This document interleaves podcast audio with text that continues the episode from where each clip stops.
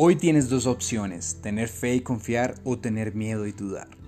La vida te presenta tantas situaciones que están fuera de tu control, que si llueve, que si hace sol, que si te dan un trabajo, que si cierras un negocio.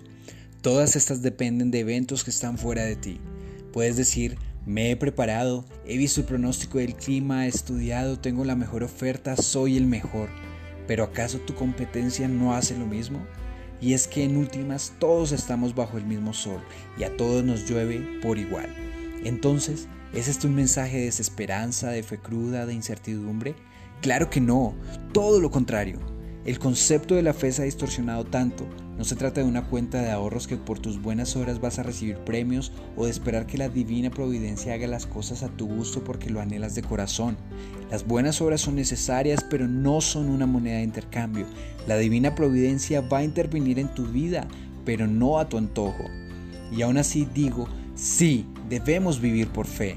La fe para mí se trata de confianza absoluta, esa confianza que tiene un pequeño niño en las promesas de su padre, en que su papi y su mami cuidarán de él, en que aunque no entienda todas las cosas sabe que tomado de su mano estará mejor. Fe aunque llueva y te mojes, aunque haga sol y te quemes, aunque te prepares para el empleo y no lo tengas, aunque hagas la mejor oferta y no cierres el negocio.